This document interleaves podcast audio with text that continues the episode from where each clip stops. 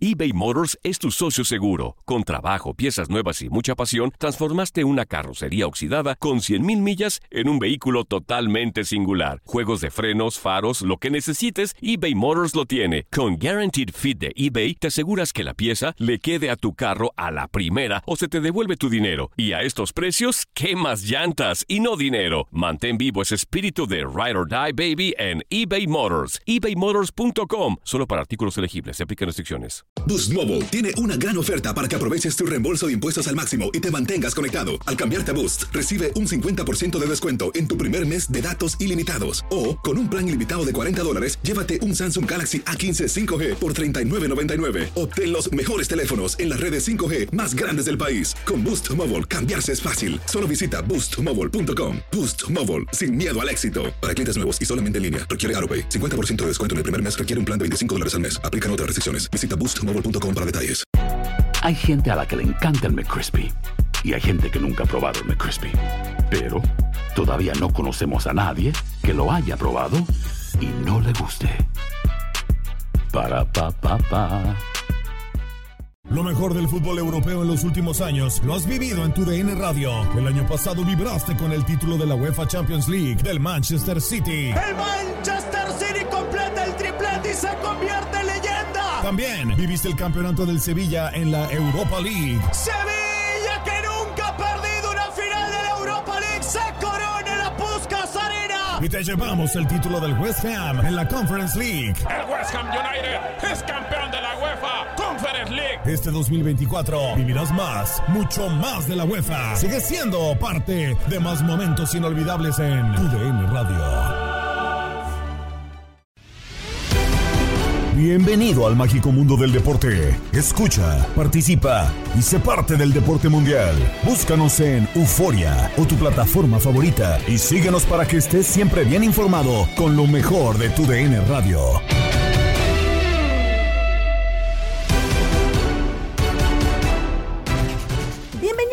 Episodio más del podcast Lo mejor de tu DN Radio. Saludos de Gabriela Ramos y tenemos el análisis de lo sucedido en el juego de la selección mexicana que golea 4-0 a Irak a unos días de conocer la lista definitiva y arrancar su participación en Qatar. Escucha Fútbol Club con Gabriel Sainz, Kikín Fonseca, Reinaldo Navia y Jorge Rubio.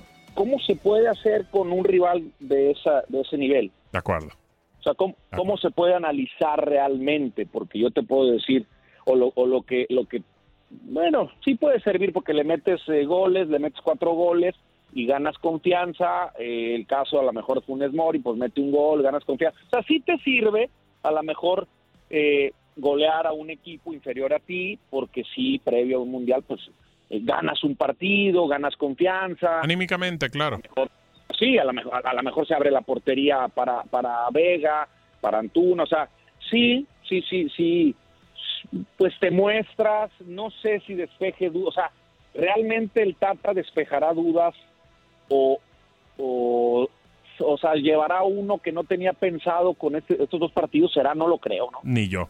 Ni yo tampoco lo creo. No lo creo, no, No lo, creo. creo, O sea, pero- ¿qué te puedo decir? Pues está bien, México ganó, yo pronostiqué Qué 3-0, pues bueno, se, se fue uno más, pues bueno, era, era de esperarse esta situación, por eso se, se hizo este partido. Yo creo que ni siquiera va a ser algo similar a lo que presente Arabia Saudita. ¿eh? De acuerdo, de acuerdo. Ah. Eh, Reinaldo Navia, figura, ¿por qué negativos? Bueno, ya se entiende, son partidos amistosos. eh, creo que Irak no era a lo mejor eh, el- la mejor selección, pero bueno, puede suceder con Arabia Saudita y, con, A- y si le gana Arabia y juega muy similar o algo, tampoco es para analizarlo ese partido. No, no, no, O sea, ver, lógico que tienes que... O sea, son partidos cosas. oficiales, entiendo Sí, que no son las mejores selecciones, pero pues de una u otra manera de algo sirve, ¿no? Pues sí, sirve. pero como bien dice Kiki, Para no la si- confianza, sobre todo. Imagínate para Funes Mori que cuando no marca la Hace- selección, hace el no gol. marcaba. Imagínate. Hace un año que no marcaba con Por selección. eso, el mismo Vega, el mismo Antuna, que bueno, el penal más regalado también porque la pelota le pega en la espalda. Así es. Pero, pero bueno, quieras o no se ganó.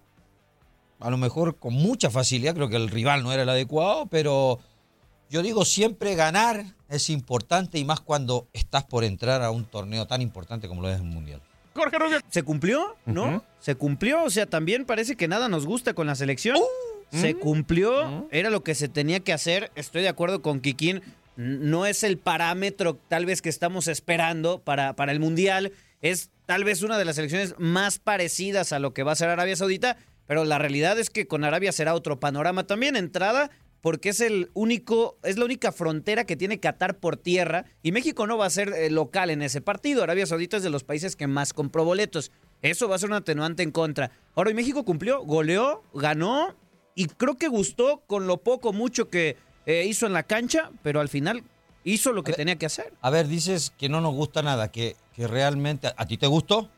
Sí. Eh, Bueno que gane. Bueno, Ganó, claro. Kikín yo lo escuché medio negativo, como que es un partido X. Sí, sí. Y te- estás de acuerdo con Kikín No, y tú dijiste otra cosa. o sea, Sí, no, no, no te entiendo que, no, esté de acuerdo con que alguien que a lo mejor. No, estoy de acuerdo en el No, hecho no, de no. que Irak no es el parámetro que quisiéramos enfrentar como una que selección hay, ya Jorge. calificada. Exacto, No exacto, exacto. Pero México cumplió a lo que tenía que hacer hoy. Bueno, a ver, Kikín, te escucho. Oye, no, es que escucho ah, eh, que, que yo muy negativo. Que no, no, pues si quieres, hacemos fiesta, hermano. Pues quieres. claro, también.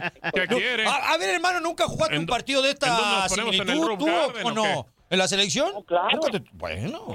Y por eso estoy diciendo, por experiencia con la selección, y por eso lo dije, y, y creo que di mi opinión, que estos partidos te ayudan para ganar confianza. Eso dije, no. Claro. No porque esté negativo. No, no, no, no me vi negativo. O sea, este partido a mí, con, el- con, con lo que vi el día de hoy, no cambió eh, mi pensamiento. O sea, a lo mejor, a lo mejor tú, eh, hermano, dijiste, ah, ya le ganamos cuatro a Irak, estamos para el quinto partido. No, No, no, pues, no, no, no, no, no, no, no, tampoco, si tampoco, no Pero se cumplió, digo, si hoy se hubiera empatado o perdido, estaríamos ahí, ahí todo. sí hubiera un problema, ¿no? Mira, acuérdense, acuérdense que este tipo de partidos tienes poco que ganar y mucho que perder. Es correcto. Si tú, si tú le ganas como le hiciste a Irak es normal, pero si pierdes, si pierdes con este partido lo empatas, pues entonces pues el- las alertas estarían peor, ¿no? O los pronósticos serían peor. Así son estos partidos. Cuando juegas con un con un rival de menor nivel al tuyo, siempre tienes poco que ganar. Esa es la realidad. O sea, ahora ganas y bueno, está bien, o sea, normal, le tenías que ganar a este equipo, no no por eso digo, no, ya México le va a ganar a Argentina y va a golear a Polonia, no, no, no, o sea, le ganaste, normal, pasaste por encima, normal, vuelvo a repetir, yo pronostiqué 3-0, porque el rival no presenta nada, el rival no, no te exige el rival, entonces, bueno, no, no es que sea negativo, hermano, simplemente es la realidad, eh, vendrán rivales más complicados y, y la Copa del Mundo es otra, ¿no? Pero bueno, es cierto, sirve para ganar confianza, tocas mejor la pelota, te dan más espacios, eh, te puedes juntar más, puedes generar un poquito más de, de- de jugadas colectivas. Eh, eso te ayuda en, en- en lo mental y, y tú lo sabes.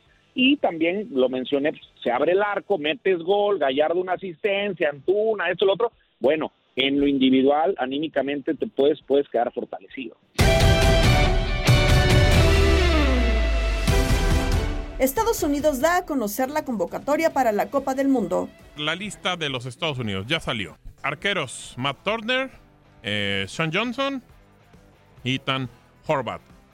Esos son los arqueros. Defensas, Serginho Dest, Walker Zimmerman, Tim Rim, Aaron Long, Anton Robinson, eh, también eh, Cameron Carter, DeAndre Jetlin, Shaq Moore, Joe Scully, mediocampistas, Brendan Aronson, Kelly Acosta, Tyler Adams, Luca de la Torre, Weston McKinney, Yunus Musa y Cristian Roldán.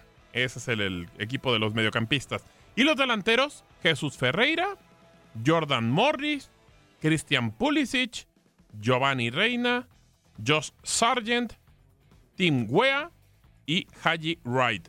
Adiós, chao, a Ricardo Pepi. No está. No está. Bueno, un montón de delanteros. Igual, bueno, Lleva siete delanteros. Siete delanteros. que te digo, entre Pepe y, Fer- y Ferreira, ese no haces uno tampoco. ¿Y Morris? A mí tampoco me gusta. Bueno, a mí no me gusta Jordan Morris. No, pero es Jordan Morris de lo más regular que ha tenido Cyril Saunders desde hace mucho tiempo. Pero No, o no- sea, no, a mí me parece que ganas mucho más con Que Morris, juega, que, con- que Morris juega más por fuera, ¿no? sí, Eh, sí, sí. por la izquierda normalmente con Cyril Sí. Saunders. Rapidito. Sí, los puntas tal cual son Ferreira eh, en ese y, sentido. y Pepe, ¿no? O sea, Pe- Pero de los que son convocados, Como No, de centro- los convocados. de los pero, convocados. empieza. pero sí, pero como Sargent. centro delantero, Ajá. pues Ferreira y... sí, ahorita Sargent. O sea, o sea, Sargent. Ferreira y Sargent son, son los que apuntan como centro delantero. Jordan Morris puede ser centro delantero ahí. Yo creo que será Jesús Ferreira. sí extraña lo de Ricardo Pepi en ese sentido, que, que no esté considerado. A ver, también no le fue bien en el Augsburg de, de Alemania. Lo prestan al Groningen en, en Holanda y juega poco. O sea, también la situación es, es de pronto complicada ahí para. O sea, ya no se respetan el Unidos, ¿no? proceso ni nada. Es que es cuestión de cada selección y cada entrenador, ¿no? Porque acá el Tata, pues sí respeta el proceso, ¿no? Pero de pronto en el otro lado ves a Greg Berhalter y dice, pues a lo mejor Jesús, Jesús Ferreira cerró mejor el torneo con Dallas en la MLS, pues lo llevo a este, ¿no? Porque Pepi no está jugando. Creo que es cuestión de cada técnico, ¿no? También está fuera de la lista Zach Stephen, ¿no? Así es. El, el guardameta que ahora juega en el Middlesbrough, pues no lo lleva como una opción de, de portero. Matt Turner será definitivamente el titular para los Estados Unidos. Pero bueno, al final creo que es cuestión de gustos por cada técnico, ¿no? Yo sí lo llevaba a Ricardo Pepi. Creo que si ya estuvo todo el proceso, es un chico que a pesar de su edad ha respondido, se fue a Europa, eh, bien en la MLS, pero bueno, ahora se desprende de él y, y a ver qué pasa con Ferreira, ¿no? Con el propio Sargent. Prácticamente mantiene una base, ¿no? Sí. Lo que, lo- los que pensábamos, por lo menos, están convocados, van. Ojo que también recordemos que en algún momento, como centro delantero, Pulisic. metía a Pulisic, ¿eh? Sí. No jugaba Sí, con un sí, centro delantero sí, sí. fijo, ¿eh? Pero mira, por ejemplo, sí, sí llama la atención, metió a Shaq Moore y a Luca de la Torre, jugadores que al final los, los tuvo en varios partidos. Y deja por fuera, ya lo decía eh, Jorge, a Zach Stephen, también a Ledget, que sí era un futbolista Ledget, que era eh, constante. Paul Arriola también era un futbolista que estaba constante. Pero hizo goles, Cholos. ¿eh? Hizo un par de goles, Pues ¿eh? sí, pero lo dejaron fuera. Y Ricardo Pepi. Así que, pues bueno, mucha gente por ahí le empezó a tirar ahora a Ricardo Pepi porque, bueno, no se decidió por México, se decidió por Estados Unidos. Y por ahí hay muchos que dicen, a muchos que a mí no me consta, pero leí en muchos lados que también empezaba a ponerle a tweets que hablaban comparando a changos con mexicanos, como que les ponía Mm. mucho me gusta. Entonces, pues dicen que ya ni siquiera eso le valió para quedarse con, con Estados Unidos y está fuera. Puede ser un tema de Que, disciplina que también, es ¿no? joven también, ¿eh? Digo, eh, Sí. puede tener la chance de estar en otro mundial, pero recordemos también que el proceso anterior, Eh. Puli- Pulisic tampoco fue, porque pues, no fue a los Estados Unidos Claro. y tenía en ese momento 18 años. Los aficionados opinan que selección del área de CONCACAF llegará más lejos en el Mundial y lo compartieron en Misión Centroamérica con Gabo Sainz. Bueno, me parece que mm, la selección, te- tengo dos de CONCACAF, para ser honestos, me parece que la selección de Estados Unidos es la candidata uno para llegar más largo en la Copa del Mundo de Qatar por esta nueva generación, por cómo han venido creciendo futbolísticamente y porque tienen un gran reto y, y hasta una presión, no sé si les puede jugar en contra, eh, por ser los anfitriones de la próxima Copa del Mundo. Y el otro que quiero ver, y ayer se encendían las alarmas por lo de Alfonso Davis y la duda para la Copa del Mundo, son esas dos selecciones de CONCACAF las que veo avanzando lo más largo en Qatar. A México no lo veo, creo que el proceso con el Tata Martino a la hora de la verdad ha quedado debiendo muchísimo y creo que no va a ser la excepción lo de México en Copa del Mundo y Costa Rica con ese grupo que le toca, con esta nueva generación de jugadores que estamos teniendo y los que ya le han dado tanto al país no están en el mejor nivel, así que eh, soy honesto, soy real, ustedes que utilizaban esa palabra, a Costa Rica no la veo clasificando. A ver, Marco. Eh, sí, sí, híjole, es, es- cuando hablamos, y lo dijiste muy claro, ¿no? Expectativas reales, hablemos de que ninguna de las selecciones de CONCACAF es candidata a Copa del Mundo, eso está pero por entendido. Segundo escalón, ¿alguna va a ser animadora? Tampoco. Tercer escalón, el caballo negro. Tampoco. Pues o sea, no. yo, yo, no veo no veo un panorama, siendo, siendo francos, de, de selecciones de CONCACAF que nos lleven pues a instancias de cuartos de final más allá, eh, semifinales, ni qué decir. Pero sí creo que de nuestras selecciones, a la que le tengo una expectativa más alta es a Canadá. Y, también me remito un poco a lo que ya bien decía Neino en el tema de los grupos.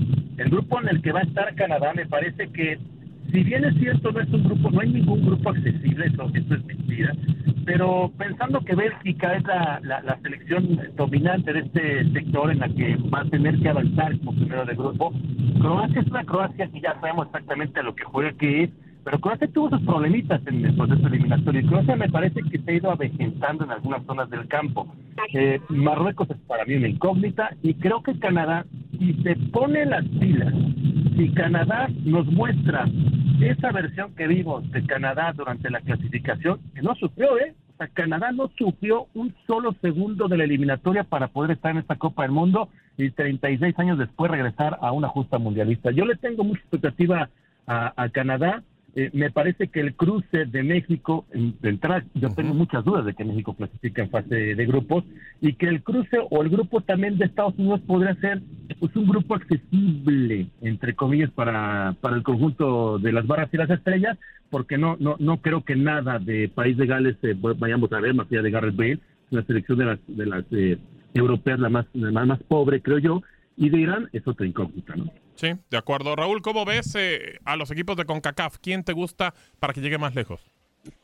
Eh, voy a regresarme un poquito a la forma de, empezar el programa. Eh, hay dos maneras de verlo. la forma real, triste, dolorosa, es que me parece que las cuatro selecciones que van representando al área tienen serias posibilidades de ni siquiera avanzar de la fase de grupos. esa es una realidad este, que, se, que se basa, me parece, en, lo último que vimos del área, en la eliminatoria que fue pobre futbolísticamente, en equipos que no tienen grandes figuras internacionales, salvo algún par, eh, y quizá una por equipo, no más.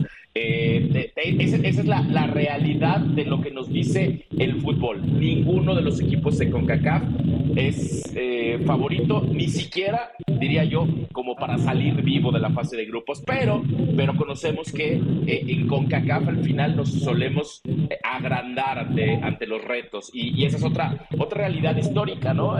Que, tal vez no está justificada con el momento en el que se vive, pero que sí con la historia. Y, y hablamos de Costa Rica, de Brasil, y hablamos de el Estados Unidos de Corea, Japón y hablamos de México en un par de ocasiones en las que termina eh, poniéndole cara a los equipos importantes. Entonces, eh, simplemente para desglosar un poquito el asunto, si estamos hablando de que Costa Rica va a enfrentar a España, a Alemania y a Japón eh, en la fase de grupos, no tendría que ser favorito ni siquiera para avanzar. Si estamos hablando de que Canadá va a enfrentar a una de las mejores selecciones europeas como Bélgica, al subcampeón mundial como Croacia, tampoco debería ser candidato. México, México tendría que ser candidato, en todo caso, si no fuera por su momento, por su realidad, por su eh, por su baja de, juego, por su, por la baja de futbolistas, ¿no? O sea, en teoría México podría competirle a Polonia y, Argentina sería el primer lugar de grupo. Esa, estoy hablando solo de la lógica, ¿no? estoy hablando De, esa, de esa eh, sensación. Y en teoría Estados Unidos tendría que competirle a Gales por el segundo lugar del grupo B eh, sobre Irán y eh, debajo de Inglaterra. Eso sería lo que la, lógica nos indicaría. afortunadamente tenemos ese principio histórico para pensar que puede haber grandes sorpresas de inicio me parece que ninguno de los cuatro equipos de la CONCACAF hoy está en la lista de los eh, expertos para siquiera avanzar de la fase de grupos. Estás escuchando el podcast de lo mejor de tu DN Radio, con toda la información del mundo de los deportes. No te vayas, ya regresamos. Tu DN Radio, también en podcast. Vivimos tu pasión.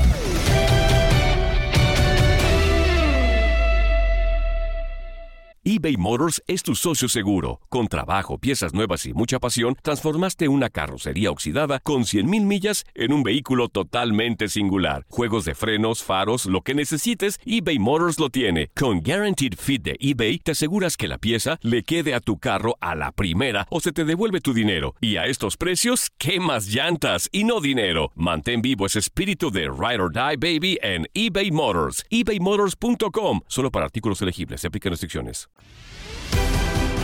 Escuchas el podcast Lo mejor de tu DN Radio a través de la app Euforia. Tigres anuncia la salida de Miguel Herrera como su entrenador. La información con Vladimir García en Contacto Deportivo al lado de Andrea Martínez y Jorge Rubio. Por cierto, Nicolás Larcamón deja la dirección técnica del Puebla. En la Liga MX se están moviendo las cosas y de forma interesante. Y es que los Tigres sí dieron de qué hablar esta mañana porque de manera oficial Miguel Herrera deja de ser el entrenador de la escuadra del norte. El Piojo llevó a Tigres a la liguilla en los tres torneos en los que estuvo. En el Apertura 2021 llegó a semifinales donde fue eliminado por León. En el Clausura 2022 también llegó hasta semifinales y en el Apertura 2022 quedó fuera en los cuartos de final tras avanzar por la vía del repechaje. Pero para tener toda la información completa para toda la afición de Tigres y también para los seguidores de Miguel Herrera, Saludamos con muchísimo gusto hasta la Sultana del Norte a Vladimir García. Cuéntanos, ¿puede ser que sorpresiva después del tiempo que pasó desde la eliminación de Tigres en los cuartos de final? Pero parece que en estos días ya no se esperaba que hubiera movimientos en el banquillo de los Tigres. ¿A qué se debe esta salida? Pues mira, puede ser sorpresiva, ¿no? Para algunos. Eh, pero sí había elementos que se llevaron a consideración en eh, esta reunión de consejo. Eh, mira, para ser más claros con la gente que nos escucha, se tomaron o en balance se pusieron las cosas deportivas y las extradeportivas. En lo deportivo, la gran deuda de Miguel Herrera en 13 meses es el título ante una inversión millonaria. Eh, después también en lo deportivo tocó, se tocó el tema de la alineación indebida, ¿se acuerdan? Eh, aquella contra el en los cuartos de final. Bueno, al Consejo no se le olvidó. Eh, y después algunas indisciplinas que se destaparon, que se ventilaron. Eh, había una armonía a secas en el vestidor, la llevaban bien todos, siempre un muy buen trato de Miguel con, con los jugadores en las formas de trabajo, de pronto algunas tomas de decisiones no agradaban a muchos, este, algunos jugadores que comían banca y habitualmente eran los titulares. Eh, y después las declaraciones, compañeros. Creo que esa fue la gota que derramó el vaso y lo que me cuentan. La última declaración de Miguel Herrera tras la eliminación contra Pachuca, donde dijo que tiene un equipo viejo para jugar al fútbol, caló hondo y me cuentan que hubo queja de jugadores a la puerta grande de la oficina de Tigres diciendo que cómo era posible. Eh, me parece que fue una de las muchas. Además em, empezaba a reflejar cosas, también me cuentan, que ya no compartían tanto la visión institucional. Decir que estamos en una liga mediocre por el repechaje, ¿se acuerdan de esa, de esa declaración? Sí, claro. Eh, que la dio, justamente estoy haciendo una compilación de las declaraciones el 30 de septiembre en conferencia de prensa, dijo, estamos volviendo mediocre a nuestro fútbol. Eso incluso hizo que se tomara el teléfono, una llamada desde los directivos de la Liga MX. En fin, muchas declaraciones que fueron desgastando ya la imagen del club Miguel Herrera. Y algo que también quiero decirles, se tomó en cuenta el termómetro de la afición. Hay un descontento generalizado de la afición no hay una identificación con su técnico, abucheos constantes en cada partido al momento de que se muestra en la pantalla gigante la alineación y cierran con Miguel Herrera, los abucheos eran, eran constantes. Entonces, eh, se tomaron en cuenta esas, eh, esos temas, esos puntos, y dijeron que era más sano eh, terminar el, el proyecto ahora. Te digo por qué, porque vieron una oportunidad de replanteamiento y vieron una oportunidad en cuanto a tiempo, es decir, eh, estamos en noviembre, todavía queda diciembre, como para buscar otros horizontes. La directiva fue encomendada a buscar otro director técnico, preguntaron si estaba dentro del margen para buscar y había opciones, hay opciones, así que pues van a decidir lo más pronto posible quién ocupará el banquillo de, Tigres. Y te digo algo, te los doy eh, en exclusiva, justo me acaba de, llegar. La próxima semana, la próxima semana esperan en Tigres anunciar al nuevo director técnico. Así que la próxima semana podría haber director técnico. Es decir, que ya en carpeta había, había algunos nombres y yo creo que no es que se tardaron, es que la pensaron, vieron las posibilidades y es por eso que se tomó la decisión el día de hoy. La situación ahora sí que con Miguel Herrera empieza a pintar complicada, ¿no? Salió también eh, incluso por esa puerta de polémica eh, de las Águilas del la América y ahora lo hace nuevamente con los Tigres. Hablas de esa carpeta justamente, Vladi. Hay algunos nombres, todavía no se sabe, lo manejaron, eh, digamos, muy en secreto al no destituir de forma oficial todavía a Miguel Herrera. ¿Tienes información de si hay algún nombre por ahí o, aún no tenemos eso? Se, están llevando las exclusivas antes que, la televisión. ¿eh? venga, venga. Este, a ver, me están cayendo dos nombres. Uno que fue ofrecido y que me parece no interesa tanto, solamente fue ofrecido. Diego Coca, pero que no, no, no interesa tanto, pero ahí fue ofrecido el que tienen, uno de los que tienen en carpeta y para ser evaluados es el de Eduardo el Chacho Coudet. Eso es lo que tengo hasta ahora. El Chacho Coudet, un candidato para dirigir a Tigres. Hay más, ¿eh? hay más, no es el único. Se jugó el primer partido de la final de la Liga de Expansión y terminó empatada. Atlante y Celaya terminan empatando a cero en la final de ida de esta apertura 2022 de la Liga de Expansión MX. Un pésimo arbitraje termina marcando el partido en el que también eh, Ramón Morales termina por haber poca creatividad y creo que pocas llegadas de cara al arco. Sí, termina el partido, inició con mucha intensidad, Max, como bien mencionas. Eh, creo que el equipo del Atlante, por ser local, es un poquito mejor a lo largo de todo el partido, pero en la primera mitad solamente hubo dos disparos a portería, cero del Celaya, dos del Atlante, así termina el descanso. En la segunda mitad el Atlante se hace de la pelota, el Celaya se mete más atrás buscando cuidar el marcador, algunos disparos de media distancia de peligro, una pared muy buena. Ya al finalizar al minuto 90, que fue la jugada para mí más clara de gol, no logra, no logra eh, llevar a buen puerto esa jugada y al final el partido termina 0 por 0. Y lo decías bien en la misma transmisión, Ramón. La primera jugada de fútbol colectivo generada de buena forma fue hasta el minuto 90. Una final que si bien tuvo intensidad, en el eh, tema de físico, en el tema de buscar, en el tema del compromiso de parte de los jugadores y quizá en tema de, pues ejecución no fue tan buena final sobre todo también por el tema, lo decíamos, de que fue condicionada con el arbitraje. Dos tarjetas rojas, bueno, una roja y una doble amarilla. Así que bueno, veremos qué es lo que termina por pasar en la final de vuelta. De momento, Atlante empató 0 por 0 en contra del Celaya.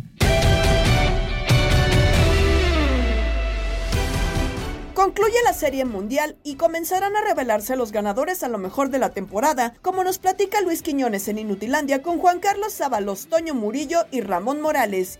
En cuanto al béisbol de, grandes ligas, ya les decía, quedan pendientes todavía los premios. La semana que viene se van a dar los premios individuales. Desde el lunes, comenzando con el premio novato del año, el martes 15 de noviembre, manager del año, el miércoles, premio Cy Young y el jueves, los premios de jugador más valioso. Ahora, ¿ya se escuchan nombres? Los finalistas, sí, los tres finalistas en cada una de las categorías, ahí les van. Para MVP, en la Liga Americana están Jordan Álvarez de los Astros, Aaron Judge de los Yankees y Chohei Otani, el pitcher y bateador designado de los Angelinos. Aquí en, esta, en este departamento hay una gran polémica. Yo creo que los dos grandes favoritos son Aaron Judge y Chohei Otani. Hay opiniones muy divididas. Para mí debe ser el juez de los Yankees de Nueva York, pero muchos consideran que por la dualidad que hace Otani como pitcher y como bateador, debería merecer ese premio. En la Liga Nacional para el MVP, Nolan Arenado, tercera base de los Cardenales, otro de los Cardenales, Paul Goldschmidt, el inicialista y Manny Machado, tercera base de los Padres, para mí debe ser para Paul Goldschmidt este o Sea, ninguno de los Phillies que jugaron la final.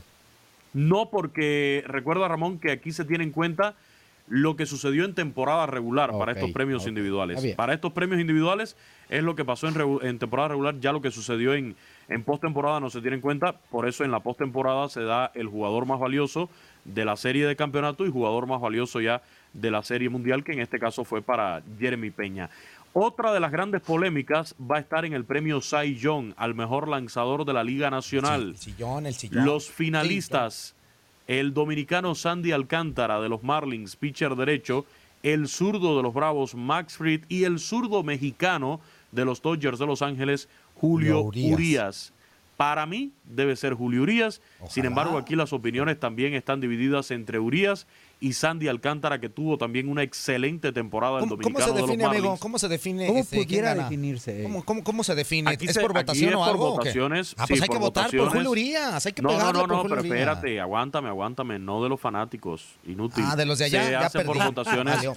ya de, de managers, de peloteros, de periodistas, de gente de MLB, Mm. que son los que van a votar ahora por estos premios individuales. Pero reitero, en el Cy Young de la Nacional, creo que hay una, una opinión muy dividida ahí entre Sandy Alcántara. Ayer teníamos el debate y Julio Urias de los Dodgers. Y por la Liga Americana, los tres finalistas son Dylan Cis de los Medias Blancas, Alec Manoa de los Azulejos y el gran favorito para mí es Justin Verlander de los Astros de Houston con un regreso espectacular. Para manager del año, los finalistas son Terry Francona de los Guardianes, Brandon Hyde de los Orioles y Scott Service por los Marineros en la Liga Americana. Mi favorito, Terry Francona de los Guardianes, clasificando a la postemporada con 16 novatos en su equipo, aunque también al de los Marineros eh, habría que darle el mérito. Y por la Liga Nacional, Dave Roberts, el siempre polémico Dave Mm, Roberts, que no, muchos no. otra vez le vuelven a pedir la cabeza Sí. por lo que pasó en la postemporada, eliminados por los padres de San Diego, pero recuerden, esto es con lo que sucedió en la temporada regular, donde otra vez los Dodgers tuvieron la mejor marca de la temporada. Brian Snitker de los Bravos y Bob Walter de los Mets. Teniendo en cuenta con lo que dispones, con la nómina que tienes, creo que Brian Snitker fue el que más hizo con menos y pudiera merecer esta condición de manager del año. Y por último, los finalistas para novato del año, por la americana, Steven Kwan, de jardinero izquierdo de los Guardianes de Cleveland, Julio Rodríguez es el gran favorito, el dominicano de los Marineros de Seattle, y Adley Rutschman de los Orioles de Baltimore. Por la Liga Nacional, los finalistas para novato del año, Brendan Donovan, utility de los Cardenales, Michael Harris segundo, jardinero central de los Bravos, y para mí el favorito, Spencer Strider, lanzador derecho de los Bravos de Atlanta. Así están los finalistas para cada uno de los premios individuales de esta temporada del béisbol de grandes ligas. Quiñones, te voy a poner a hacer una nota. Si gana Venga. Julio Urias el. Cy Young, ¿cuándo fue antes de Julio Urias el último mexicano en ganar el Cy Young? Fernando Valenzuela. Fernando, Fernando el Toro o Valenzuela, sea correcto. que ya pasó. Ya llovió. Muchísimo Ya llovió. tiempo. Eh, ¿que ¿Cuándo se lo ganó por allá? ¿En el Fue 84? En el 80 y tanto. Enseguida, enseguida te la saco, o sea, la, la duda. Órale, me refiero. órale. Muy bien. A, a ver si no quedas Eh, mal como con la apuesta. No te vas No, a no, picar no, un no, no, ojo. enseguida, Eso es lo que enseguida quiere. te saco. Enseguida te saco esa duda eh, de Fernando el, el Toro Valenzuela y el ¿Sí sería el último el- mexicano en ganar el Young, Fernando Valenzuela? sí, sea, según yo sí lo podemos confirmar, pero sí, sí desde Fernando E- Esa es Valenzuela. una buena nota, ¿no? Si gana Sí, Julio sí, sin Urias, pues, dudas. por supuesto, ¿no? Pero digo, el tema de los premios individuales, el año pasado Julio Urias estuvo otra vez entre los favoritos. Sí, Mira, pero fue el en año pasado se 1900, lo aquí ya confirmamos el número, 1981 fue el premio Cy Young de la Liga Nacional, ganado por el Toro Valenzuela Mm. en la temporada de 1981. Gracias por escuchar este episodio del podcast Lo mejor de tu DN Radio. Saludos de Gabriela Ramos. Mañana nos volvemos a escuchar con el nuevo capítulo del podcast Lo mejor de tu DN Radio. Si no sabes que el Spicy McCrispy tiene Spicy Pepper Sauce en el pan de arriba y en el pan de abajo, ¿qué sabes tú de la vida? Para, pa, pa, pa. Boost Mobile tiene una gran oferta para que aproveches tu reembolso de impuestos al máximo y te mantengas conectado. Al cambiarte a Boost, recibe un 50% de descuento en tu primer mes de datos ilimitados. O, con un plan ilimitado de 40 dólares, llévate un Samsung Galaxy A15 5G por $39.99. Obtén los mejores teléfonos en las redes 5G más grandes del país. Con Boost Mobile, cambiarse es fácil. Solo visita boostmobile.com. Boost Mobile, sin miedo al éxito. Para clientes nuevos y solamente en línea, requiere AroPay. 50% de descuento en el primer mes requiere un plan de 25 dólares al mes. Aplican otras restricciones. Visita boostmobile.com para detalles. Tu DN Radio vio un nuevo título internacional para la selección española. ¡La corona! ¡Regresa el rey! ¡España vuelve a ser campeón! ¡Ahora de la UEFA Nations League! ¡El rey volvió! ¡La furia! ¡Vuelve a consolidarse en Europa con un equipo joven! Quédate en 2024, porque así como el campeonato de la UEFA Nations League, seguirás presenciando la cobertura más completa del fútbol del viejo continente. This is the story of the one. As a maintenance engineer, he hears things differently. To the untrained ear, everything on his shop floor might sound fine, but he can hear gears grinding or a belt slipping.